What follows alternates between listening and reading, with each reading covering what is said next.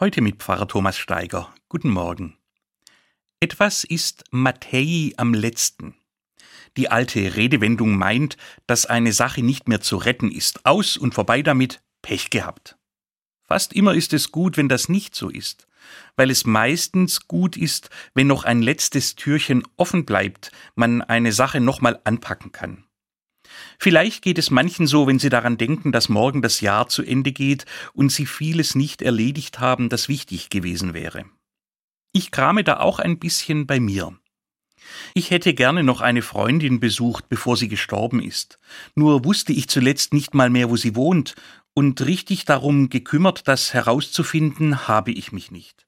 Jetzt ist es zu spät. Da liegt ein Buch auf einem Stapel. Ich habe es auch deshalb geschenkt bekommen, weil der meine Meinung dazu hören will, der mir's geschenkt hat. Es liegt jetzt schon ein paar Monate da, obwohl es gar nicht so viele Seiten hat. Aber solange ich's nicht gelesen habe, will ich mich auch nicht beim Schenker melden. Es könnte also sein, dass ich mich heute noch hinsetze und mir eine kleine Liste mache, was alles liegen geblieben ist und was davon ich ins neue Jahr mitnehmen will. Wo das nicht mehr geht, da war dann tatsächlich Mattei am letzten, wie bei der inzwischen gestorbenen Freundin. Wobei das so nicht stimmt.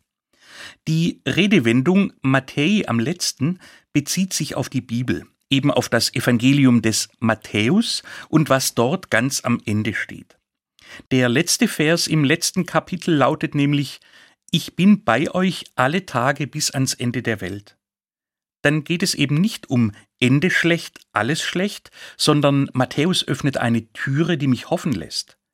Sogar wenn ich etwas nicht schaffe, wenn ich zu schwach bin oder vergesslich oder sogar zu faul, Gott hat ganz andere Möglichkeiten.